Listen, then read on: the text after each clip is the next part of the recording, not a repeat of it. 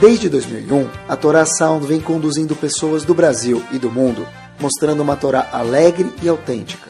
Está cada vez mais fácil ter acesso a este rico conteúdo. Buscando por Caraguila, nosso aplicativo está disponível na App Store e Google Play. Agora é possível também assistir aos nossos Shorim em vídeo pelos sites toraanytime.com e caraguila.com.br. Torá Sound a Torá de sempre, em uma linguagem moderna e simpática, cada vez mais próxima de você.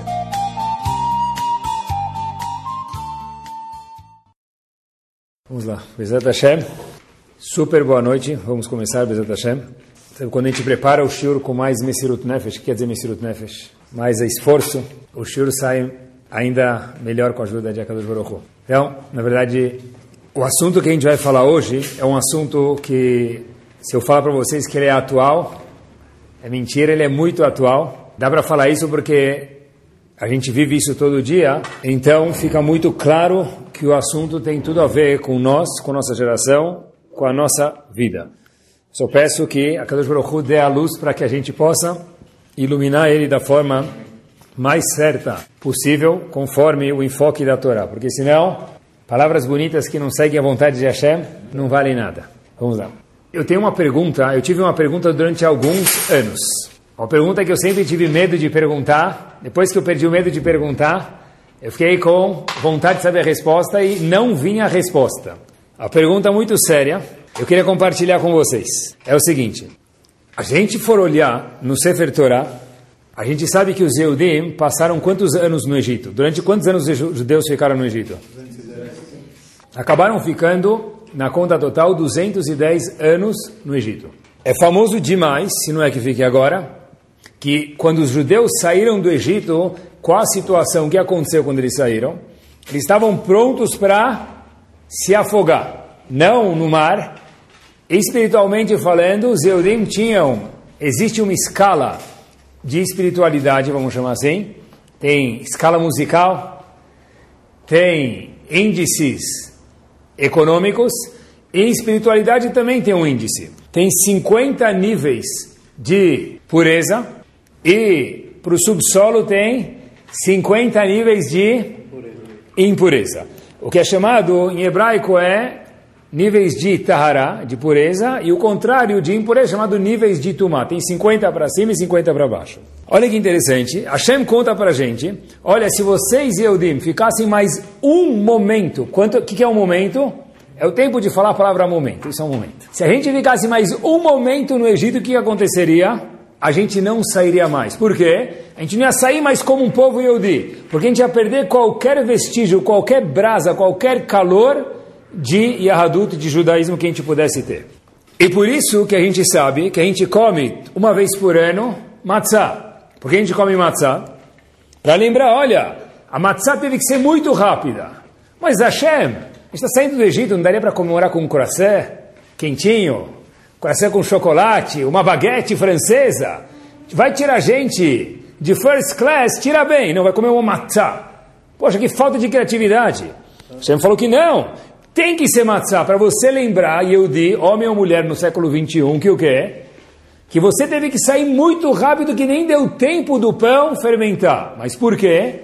Porque se a gente ficasse lá mais um momento, momento é o tempo de falar a palavra momento, ia ter uma tragédia. O povo nem ia ter mais como sair, porque ele ia perder a sensibilidade do que é um Yehudi, do que é um povo judeu. Tá bom. Demorou 210 anos para descobrir? No, quando chegou no ano 210, aí acabou qualquer calor da brasa judaica que tinha nas pessoas. Então Hashem falou, tem que tirar eles imediatamente. Agora, olha que interessante. Eu fiquei pensando comigo mesmo e com os nossos botões aqui. Acompanhe comigo. Se a gente fosse dar um boletim espiritual para o povo judeu antes deles saírem. A gente quer dar um boletim espiritual para o povo judeu antes deles saírem. De 0 a 10, que nota vocês dariam para o povo judeu? Um minuto antes deles saírem. Uma nota. Que nota espiritual a gente tem? Zero. Zero. Zero. Que se a gente ficasse mais um momento lá, o que aconteceria?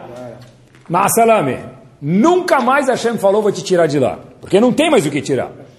Então, dá para levar para recuperação? Nem adianta.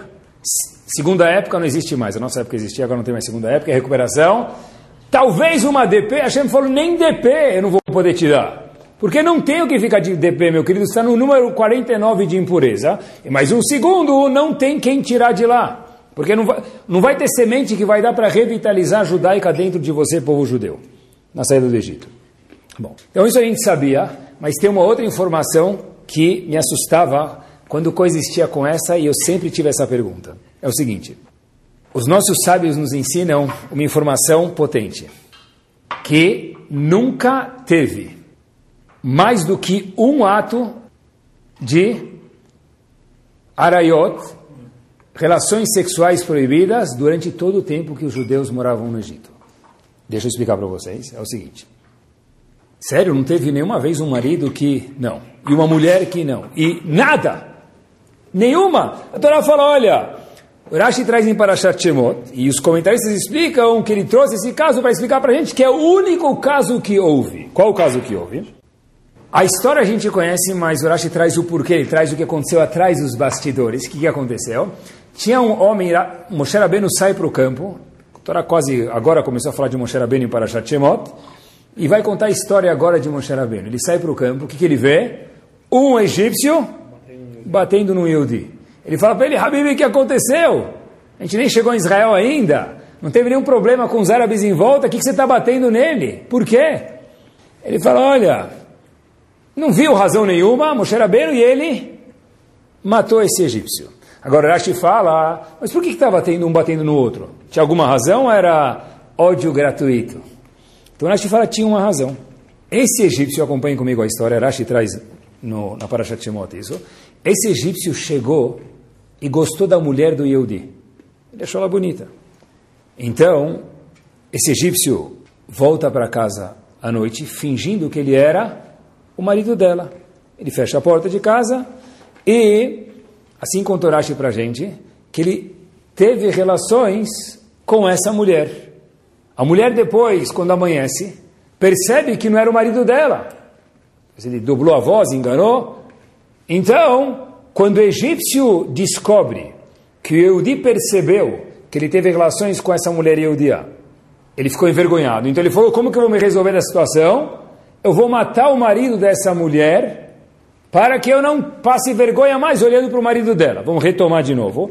Esse egípcio que Moshe Rabbeinu viu batendo naquele homem Eudi, quando eles estavam no Egito, quem era? Contou para a gente, tinha uma mulher no Egito, ela era bonita, tinha muitas bonitas, mas essa mulher era bonita em especial, e aí tinha um egípcio, que era esse mesmo egípcio que estava batendo no Yehudi, que ele gostou dessa mulher, então ele teve relações com ela sexuais, e quando o marido dele, Yehudi, dessa mulher, descobriu, ele ficou bravo. Então Yehudi falou, olha, eu vou acabar com o problema, eu vou te matar. Como pode ser que os Yehudim estavam no 49 nível de impureza? E mais um segundo, tem que falar até com música.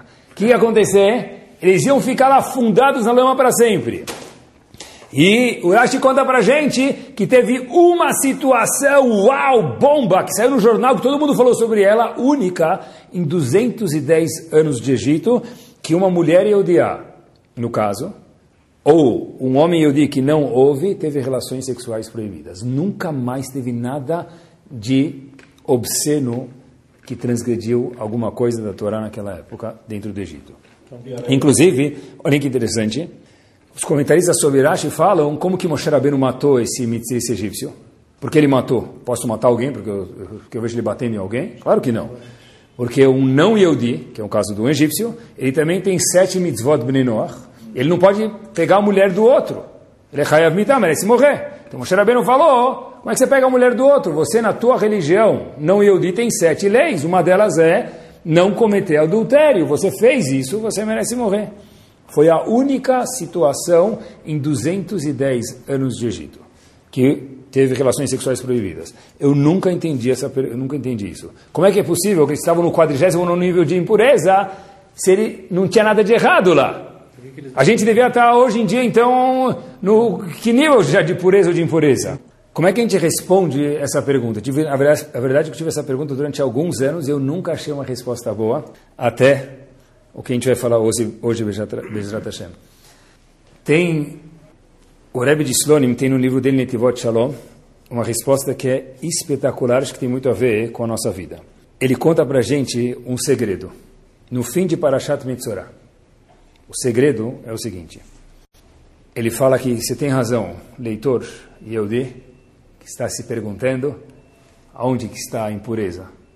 Não teve nenhum caso de problema sexual, um caso só que teve. Quadrigésimo nono nível de impureza, como é que pode ser? Fala, você tem razão. Mas proibições não teve. Então, como é que pode ser que quadrigésimo nono nível de impureza de Tumá?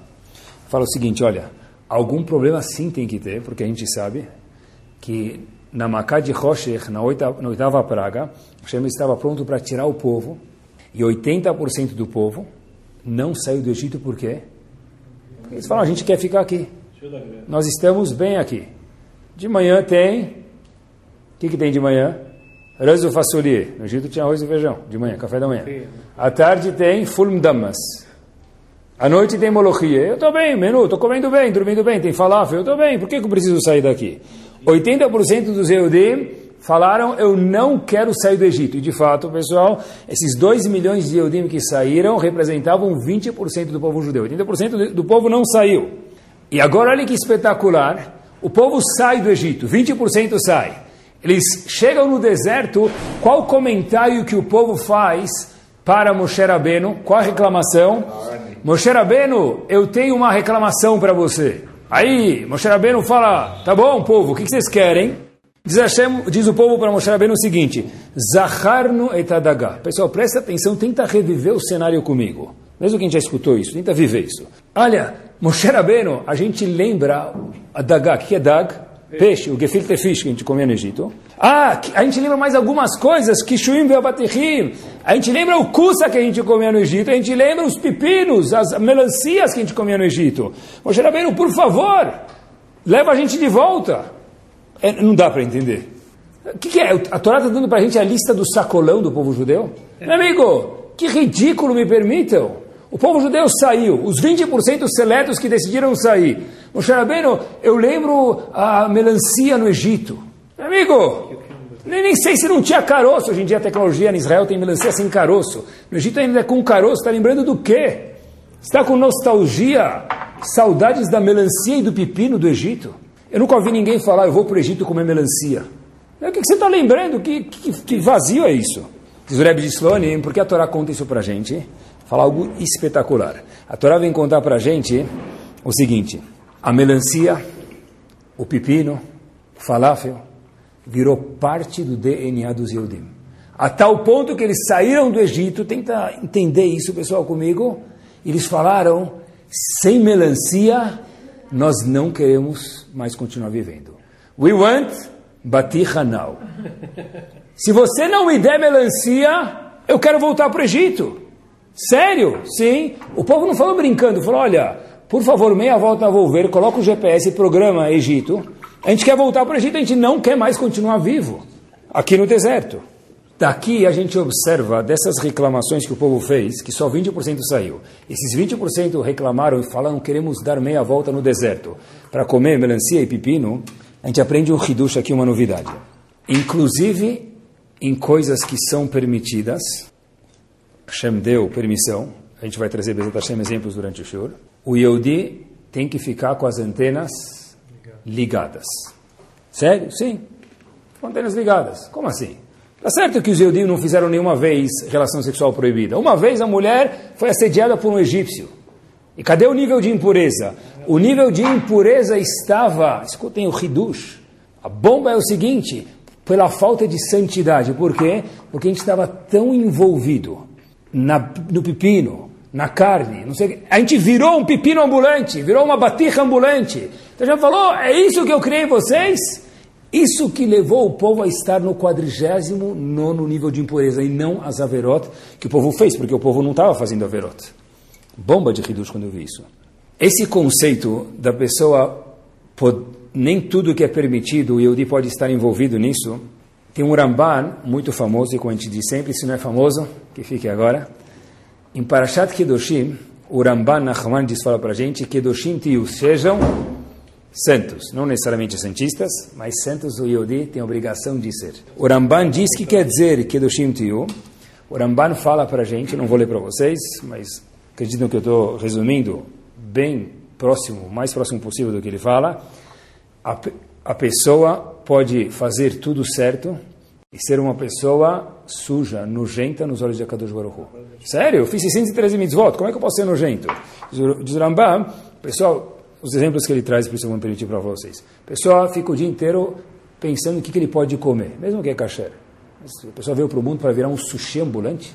Diz Rambam, mesmo que é com a minha esposa, eu preciso fazer relações sexuais todos os dias? Isso é chamado Naval Birshut Torah. Pode. Quer dizer que não tem uma regra, mas, de novo, se minha cabeça é 24-7, só pensando em prazeres físicos, mesmo que é permitido, mesmo que ela não está nidá, mesmo que a comida é kasher, isso é falta de kedoshim tiyu. A pessoa pode, nas palavras do Ramban, ser chamado, lembrem isso para sempre, esse Ramban é famoso, naval birshut Torah, uma pessoa suja, cheira mal para Hashem, mesmo que ele tenha a permissão da Torá, com o aval da Torá. Isso que os egípcios, isso que os Eudim estavam no Egito. Todas as mitzvot, fix, nota 10. Então qual foi o erro? Você está preocupado em comer, está preocupado em prazeres físicos. Hashem falou, deixa eu tirar eles agora do Egito, porque mais um segundo, acabou, eles vão virar algo físico para sempre. Quanto mais mundana a pessoa fica, essa é a regra de ouro, menos elevada ela vai ser. Parece que é uma frase boba, mas pensei bastante antes de falar ela. Quanto mais mundana e mais física a pessoa for, menos elevada espiritual a pessoa vai, vai ser. A pessoa pode rezar três vezes por dia com minyan, estudar todo dia da filme, colocar voda e tudo isso tem méritos. E a pessoa ser nível de espiritualidade quase que zero. Quase que zero. Porque eu me conecto com a Hashem. O dia inteiro pensando, eu rezo para ter mais dinheiro. Eu faço isso para ter mais brachá. Presta atenção, e cadê o seu cash sua relação com a Hashem? Não, mas eu como kasher. Presta atenção, está certo você come kasher, mas comer kasher é para me viabilizar, para poder me conectar com a Hashem. Se minha vida se transformou num grande chocolate suíço, sartén, quando você come, mas isso não pode ser minha vida. Mesmo que tenha dois serinhos de kasher para cobrir as dúvidas dessa e daquela também. O Rambano fala que não muda isso. Nem tudo o que eu posso, eu preciso fazer, assim diz o Rambana. Aproveitando, não passo adiante, por que isso é tão importante? Eu vi um tesouro de verdade, uma ideia preciosa. Se a gente for olhar religiosamente, religiosamente o mundo está dividido em dois: Yehudim e Bnei. Quem é Yehudi tem uma regra, tem uma, Hashem tem uma expectativa, e todo mundo que não é um Yehudi tem outra regra, chamados Bnei Noach. Nós temos quantas mitzvot? 613, 603, que diga-se de passagem, mais que a metade a gente não tem hoje em dia, por razões de Betamigdash, mas total, a gente tem 613 mitzvot. E quem não é Yehudi tem quantas mitzvot? Sete. Torá também é cultura, vamos saber quais são as sete, relembrar. Gezel, isso aqui é qualquer pessoa que não é Yehudi, obviamente que Yehudi também tem que fazer isso. Mas o não Yehudi tem sete regras que são pecados capitais. Um, Gezel, quer dizer, roubar.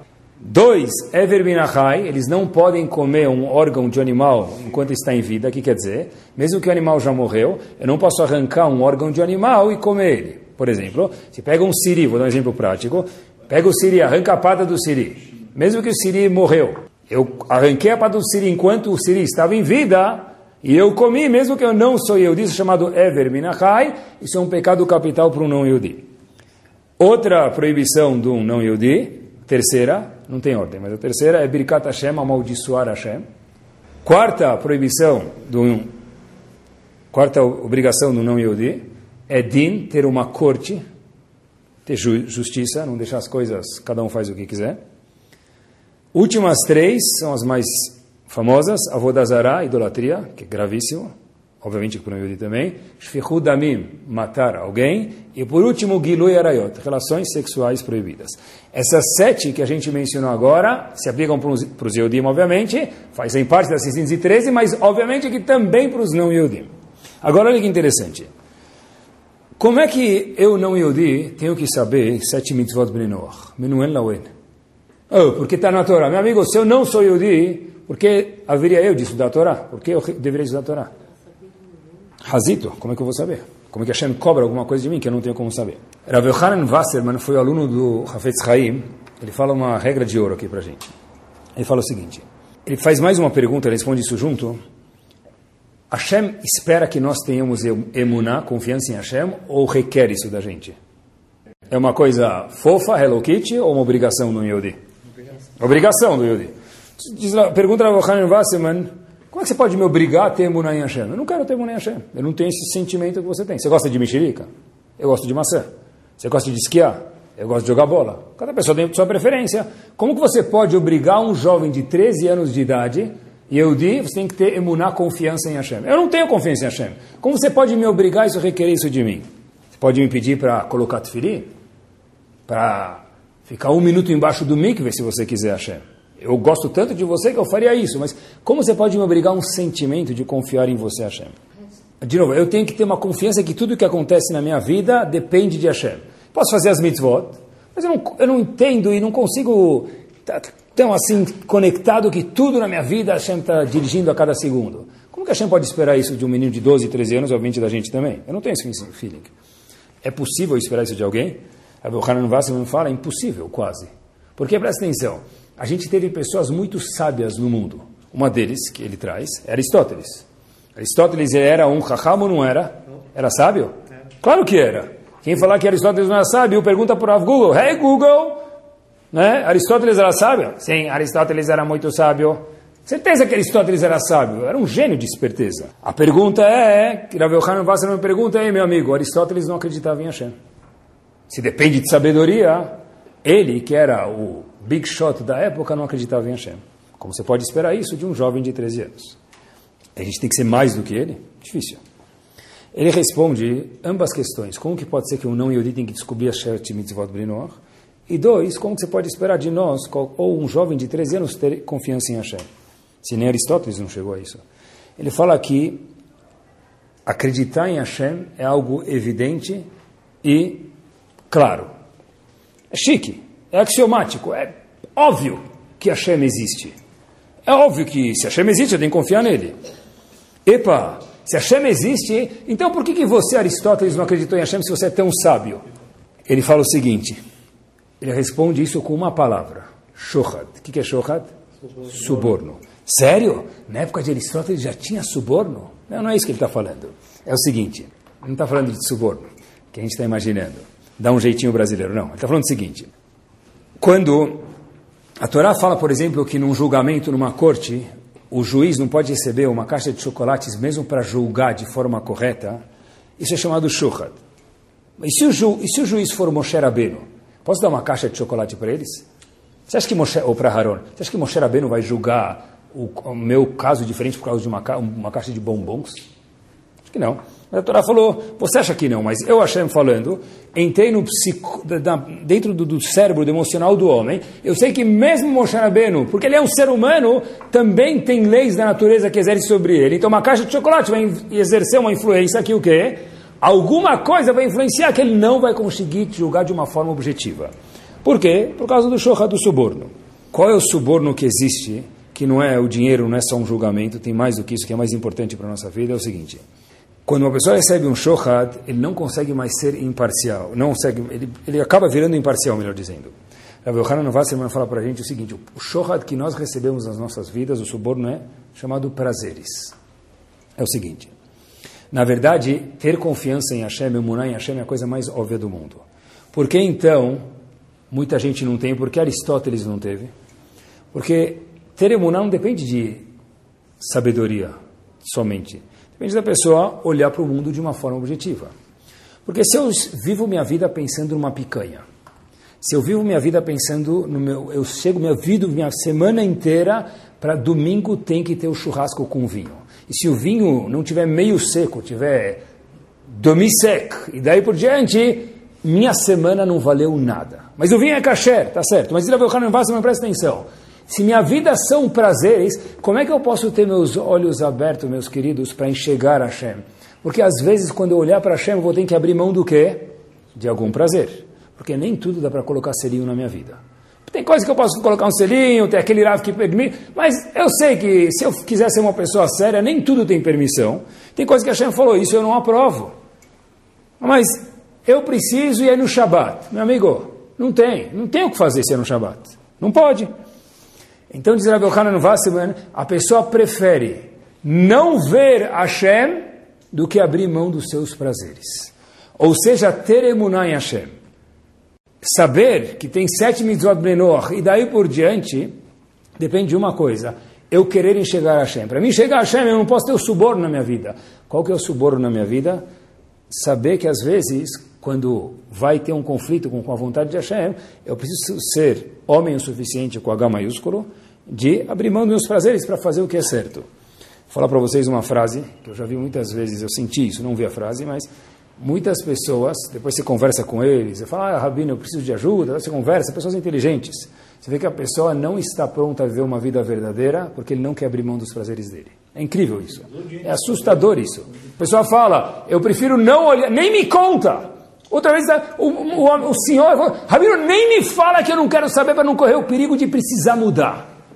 Agora, qual é o nível, qual é o nível correto de quando o prazer eu preciso ter? Cada pessoa é diferente e não tem uma regra. Esse é o mais espetacular de tudo. Mas tem uma proibição. O Rambam fala que uma das 613 proibições é uma pessoa ser uma pessoa que come, bebe, tudo caché. Mas essa é a vida da pessoa. Imagine a gente, tenta imaginar junto comigo, vai. Imagina chega para o Rambam, o Rambam está aqui sentado do nosso lado, o Ravad Yosef, Zichron Libraha, o Raf. Fala, bem, onde você está indo? Eu estou indo viajar uma semana para um tour gastronômico. É, eu só estou tentando tentar imaginar junto com a gente. É, mas é uma semana, Rabino, quebra um galho. Mas e, e se eu vivo, minha vida, pra, minha vida é um tour gastronômico. Né? E se eu não comer, e se eu não comer aquela carne ou aquele vinho, minha semana não foi minha semana. Amigo, quando dá, sarteno, quando não dá. Na vala bichuta Torá, diz o Rambam, isso é Kedoshim Tiu, é uma das proibições da Torá. Olhem que curioso, olhem que curioso. O Zora Kadosh faz uma pergunta. A Vodazara tem uma força ou não tem uma força? A idolatria tem uma força ou não tem? Qual é a força que a idolatria tem? Qual, é, qual o poder que a idolatria tem? O Zohar Kadosh faz essa pergunta. Qual é o poder que a idolatria tem? O Zohar responde algo assustador. A força que a idolatria tem é a força que você, ser humano, quando faz idolatria lo aleno, aposta nisso. A fé que você deposita na idolatria, essa é a força que ela tem. Ela é diretamente proporcional a quanta fé você bota na idolatria no português claro. É o seguinte, se vocês imaginarem, na nossa vida, eu sempre aprendi isso uma vez do engenheiro, quando estava nos Estados Unidos, né, indo com uma pessoa daqui, uma vez ele me contou, nunca mais esqueci isso. Lembram daquelas balanças da velha guarda? Você coloca de um lado, levanta o outro. Abaixa de um lado, levanta o outro. Ele falou, eu lembro até hoje, como se fosse hoje. Ele falou o seguinte: olha, Binyomin, a sua vida, aprenda uma regra. Eu nunca mais esqueci, foi uma regra de ouro. De um lado tem Gashmiut, materialismo. Do outro lado tem Rohaniut, espiritualidade. É impossível abaixar um sem levantar outro. Quando você dá peso para um, tiro e queda, o outro vai subir. Quanto mais eu dou peso para materialismo, cada um tem o nível que ele precisa.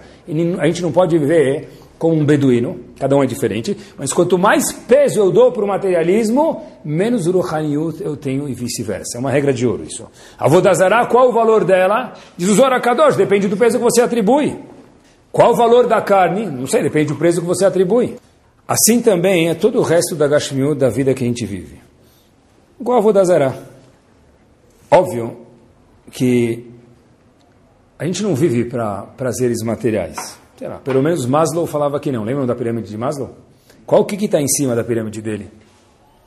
Ele, vou do 5 para 1, um, tá bom? O nível mais baixo, diz Maslow, a primeira, o nível mais embaixo, mais simples na pirâmide de Maslow, é o que? As necessidades básicas, fisiológicas. Uma para cima, já vou chegar lá. Não é Wi-Fi, já vou chegar lá. Uma para cima, o nível mais sofisticado, a pessoa precisa ter segurança, diz Maslow. Terceiro andar subindo, mais top, é ser aceitado socialmente. Quarto nível, pirâmide de Maslow, autoestima. Qual é o penthouse da pirâmide de Maslow, a cobertura, o mais importante? Diz ele, autorrealização. Olha que bomba. Autorrealização é algo que espiritual. Olha que bomba. Maslow entendeu isso, Zichron Libraha. Que o que é? Algo espiritual não afunda no chunt, meu amigo. Tem gente que come chunt e tem gente que mergulha no chunt. Ah, eu não consigo, eu não consigo comer antes de eh, comer sem antes rezar shaharit, shabbat sem antes comer. Uma vez um Rav me contou que Uma vez ele teve que falar para um, uma pessoa, ele falou, olha, pelo menos, não é um shur de Allah agora no momento disso, mas vale a pena tirar daqui. Falou, olha, bebe antes da reza, mas não come. Ele viu um congregante lá, comendo tchunta. Ele falou, como é que é? Ele falou, não, eu só estou bebendo, estou bebendo a sopa do tchunta, eu não estou comendo. Eu não consigo, não, meu, acorda, eu não consigo, eu preciso comer tchunta, satmene unos, oito e meia da manhã. Meu amigo, come às onze. Quando você volta do Cris, onze e meia. Rezanete, come às oito da manhã. É interessante, eu fiquei pensando comigo, onde que nós estamos na pirâmide de Maslow? Segurança, sei lá, você mora no Brasil, procura outra, né?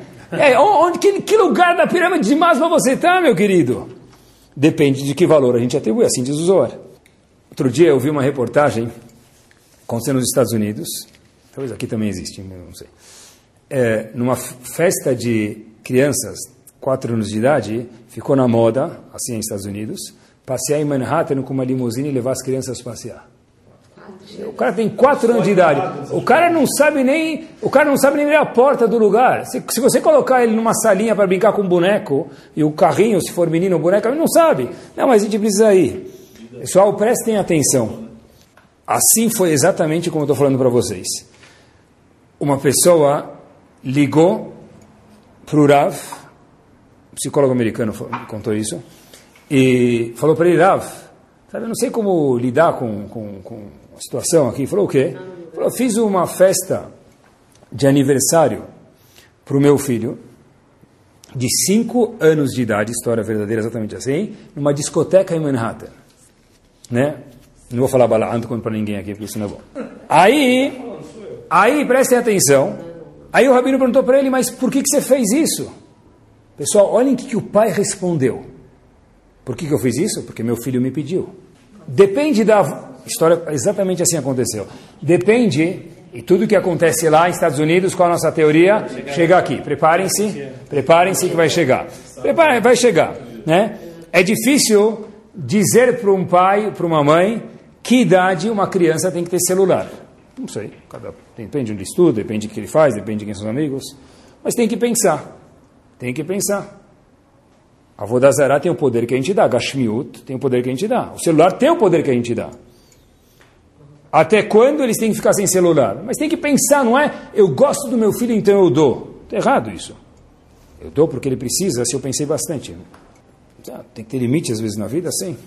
Tem que estar, meu filho, eu posso falar para ele, olha, 10 da noite, 9 da noite, 10 e meia, cada um horário dele, olha, daqui para frente o celular fica offline. Pode? Pode. Por que não? Não pode ter limites? Eu tive limites, nós tivemos limites, eles não podem ter? Não. É, deixa a bola rolar solta. Isso que o Zohar falou. Tudo na vida tem o poder que a gente atribui. Então depende. Se eu quero que meu filho vire um gefilte fish ambulante, então deixa ele fazer tudo o que ele quiser. A única forma da gente se conectar, já que a gente está falando de celular, eu vou contar uma coisa para vocês que eu vi, que eu escutei e não vi, é, famoso, nos Estados Unidos tem uma frase famosa, é, tem que desconectar para poder se conectar.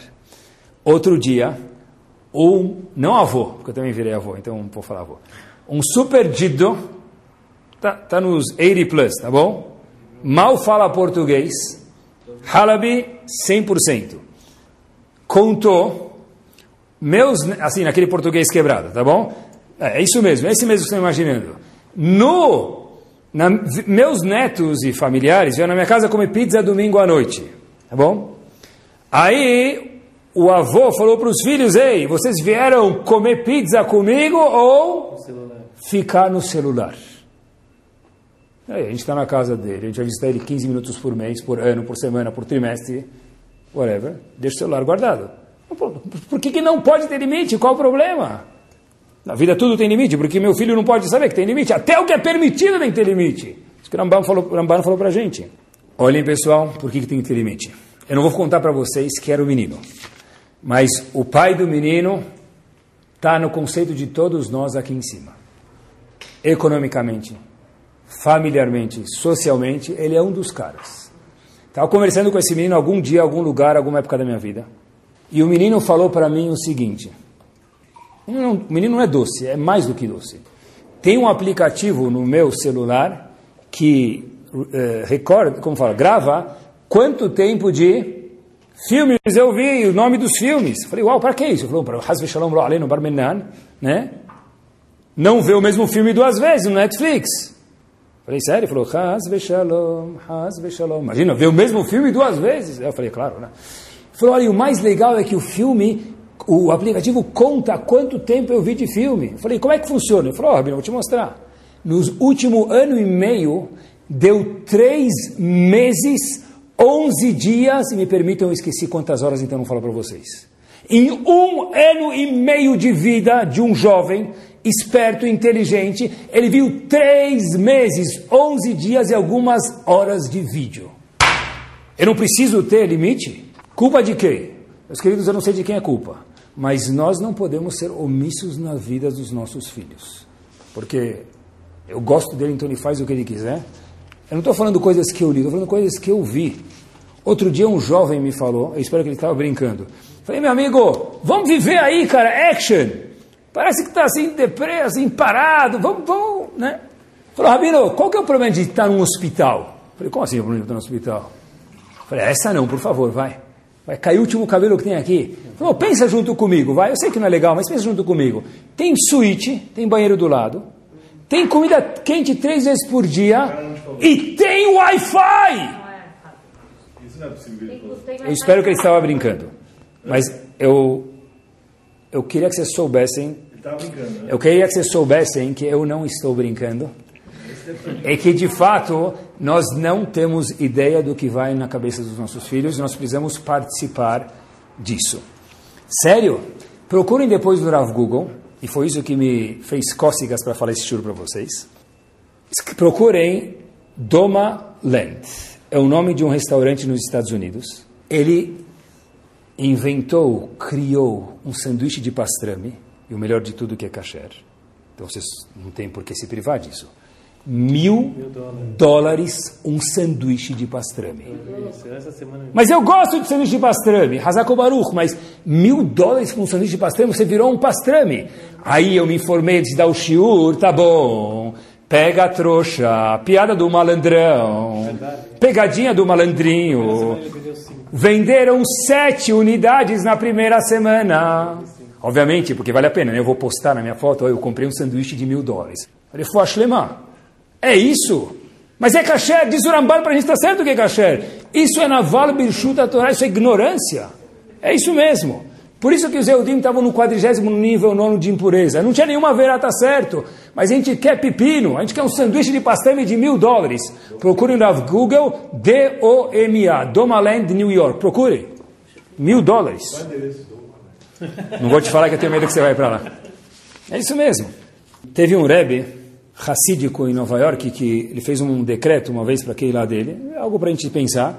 Olha, enquanto nós jantamos em casa, o celular fica de ponta cabeça. Isso não vai adiantar quando a Apple inventar um celular que ele tem dupla face, né? Mas por enquanto vai funcionar. É uma ideia, olha aí. Enquanto você está jantando com sua família, desliga o celular. Pronto, isso aí. Outro dia um menino me falou, Rabino, eu falei, ó meu, olha o português, dá uma melhorada aí, né? O Rabino falou, Rabino, por que eu preciso aprender a escrever português? No, nas mensagens a gente manda tudo abreviado. E quando escreve um texto, o Google corrige sozinho. Por que preciso aprender a escrever português? É isso aí, pessoal, essa é a geração que nós vivemos. A, a, a, a capacidade de informação que a gente tem, eu estava lembrando quando estava preparando o Shior, falar para vocês, não vou falar quanto tempo atrás, mas quando estava preparando o shiur eu estava lembrando o seguinte, eu lembro quando eu fiz faculdade, o professor mandava fazer um research de alguma coisa, uma pesquisa de alguma coisa. Como que fazia o research? O que tinha que fazer? Eu ia na biblioteca da faculdade, subia na escada em Baltimore, subia na escada e eu procurava o quê? A informação, tinha que subir na escada, tinha que procurar ah, o livro, página, tirar xerox, era assim mesmo. Hoje em dia, se você quer uma informação de um livro de Harvard, você tem o nome e a página, em 32 segundos, se demorar muito, você tem na sua mão. A nossa geração não é uma geração que precisa de informação. Nossa geração, eu acho que nós precisamos ensinar a nós mesmos, os nossos filhos me permitam, o que fazer com essa informação que a gente tem. Será que eles têm que ter toda a informação? Não sei, eu acho que não. Quando foi o primeiro SMS? Quando inventaram o SMS? 1992. Super Mario Bros.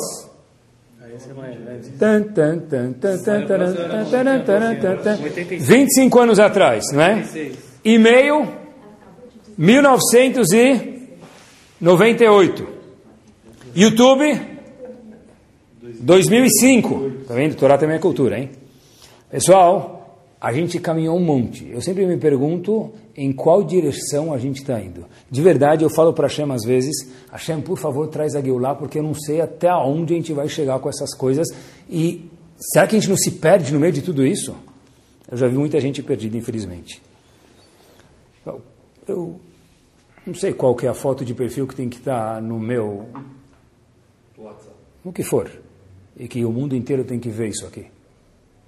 O cara tem que tirar foto da, da me permita, né, no Header Ihud com a esposa, colocar no, no, no, no, no WhatsApp dele. Ah, mas é bonito. Tá bom, então isso é coisa. Tem coisas que é bonito e tem coisas que é exposa, para expo, exposição, tem coisas que não. Você quer ver coisas bonitas na exposição? Vai no Museu do Louvre, vai ver.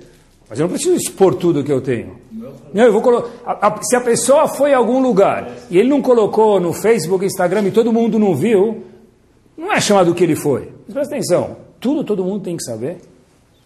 Todo mundo está feliz, Não, mas não, não tem limite. Todo mundo sorrindo. Está todo mundo sorrindo. é. 24 horas por dia feliz. Pessoal, eu, eu, eu- sorrir é bom, sorrir é bom, mas tem que sorrir com a coisa certa. Aí também pode ser, é gostoso.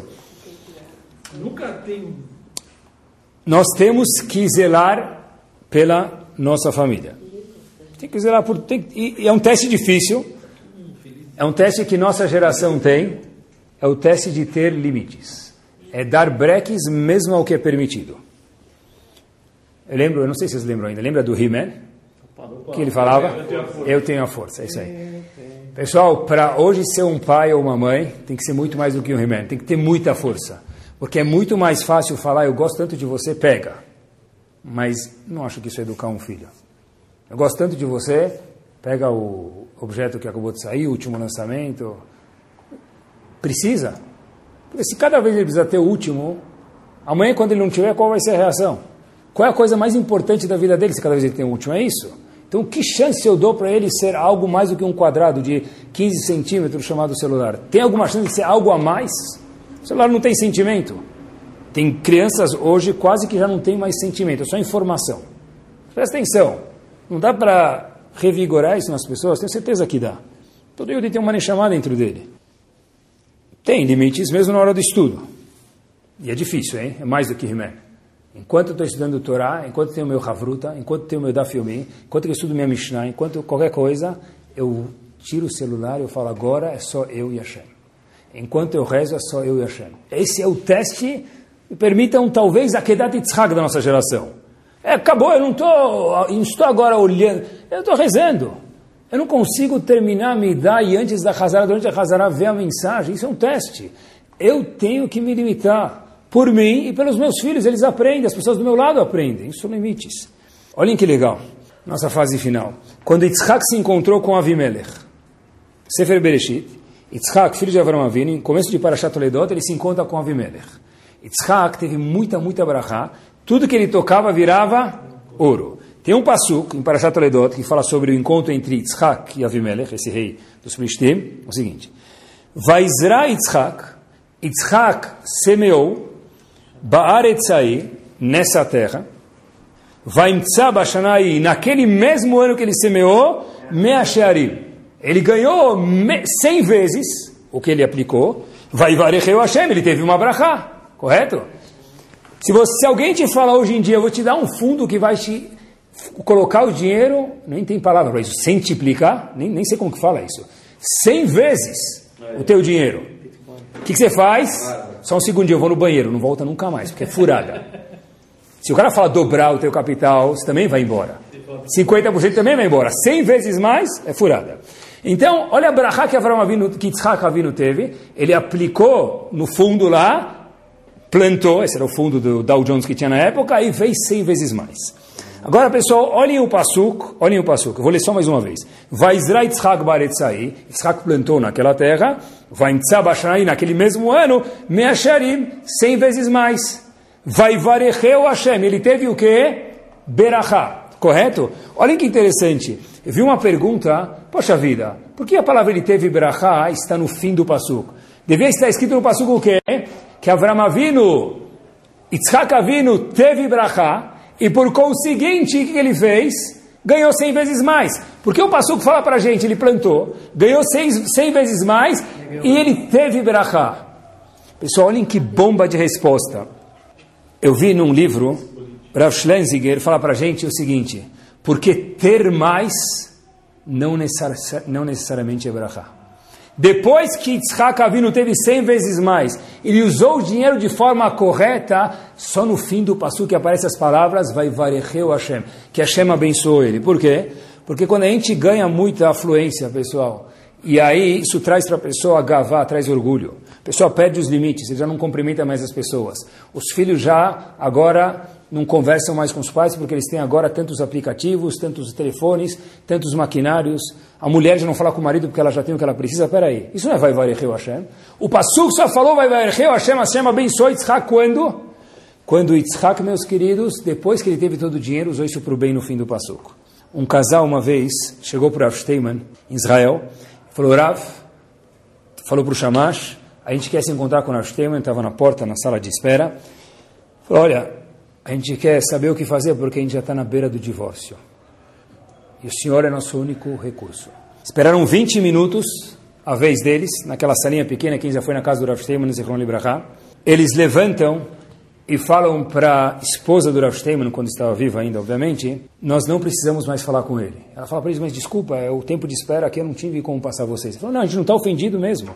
A gente não tem mais pergunta, a gente já relacionou, re, resolveu o nosso relacionamento. Falou, mas como? 20 minutos esperando o Rav Steinman, o que, que vocês resolveram? Falou, nossa discussão nos últimos anos, e por isso que a gente queria se divorciar, é a reforma das nossas casas, as nossas viagens e nossos gastos. E ela pergunta, mas e como que resolveu isso? Vocês nem viram a cara do meu marido, Rav Steman, Zichron Libraha? Falou, não.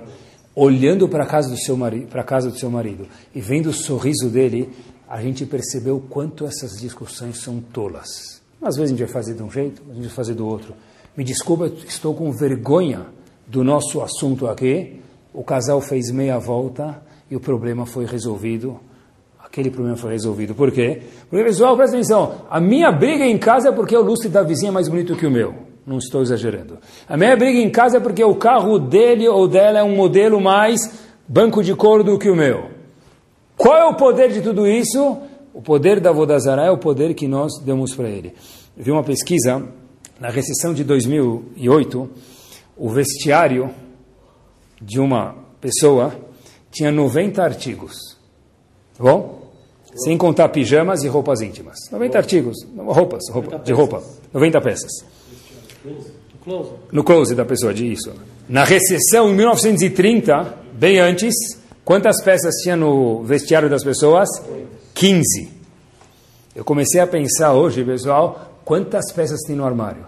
Se fizer ptihat echal, abrir o armário, tem armário que come. Começa a cair malha, sapato, jaqueta, come a pessoa.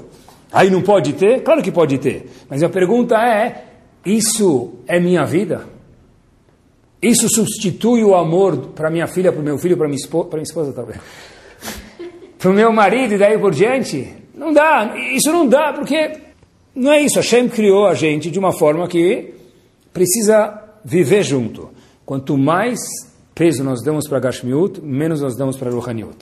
E com essa frase curta que eu vi no Mirtav Melial faz Rav faz alguns 10 anos, ele conta que uma vez ele viu uma pessoa vendendo sapatos. E nada de errado em vender com sapatos, essa é a parnassá da pessoa, ótimo e honesta. Mas ele foi reclamar com a pessoa e falou, olha, existe uma diferença entre, isso resume o shur, existe uma diferença entre vender sapato e colocar a cabeça dentro de um sapato. Esse é o shur de hoje. Que Bezat Hashem a gente possa ter brachá, vai varecheu Hashem, ter bênção e que depois isso se torne uma brachá de verdade, a gente possa curtir a Gashmiut, mas nem tudo que é permitido eu preciso fazer, ter limites, e quando a gente escutar que tem um sanduíche de pastrame de mil dólares, tem que pelo menos machucar meu ouvido. Tem que machucar meu ouvido. É normal. Ah, porque é kasher. Amigo, e daí que é kasher? Mil dólares de sanduíche é abuso de... Não, de, não monetário, isso é abuso de, de, de emocional da pessoa. Que, Bezat Hashem, a gente possa saber usar os limites ter brachá em tudo que nós fazemos. Amém. Torá Sound, desde 2001, aproximando a Torá dos Yehudim e de você.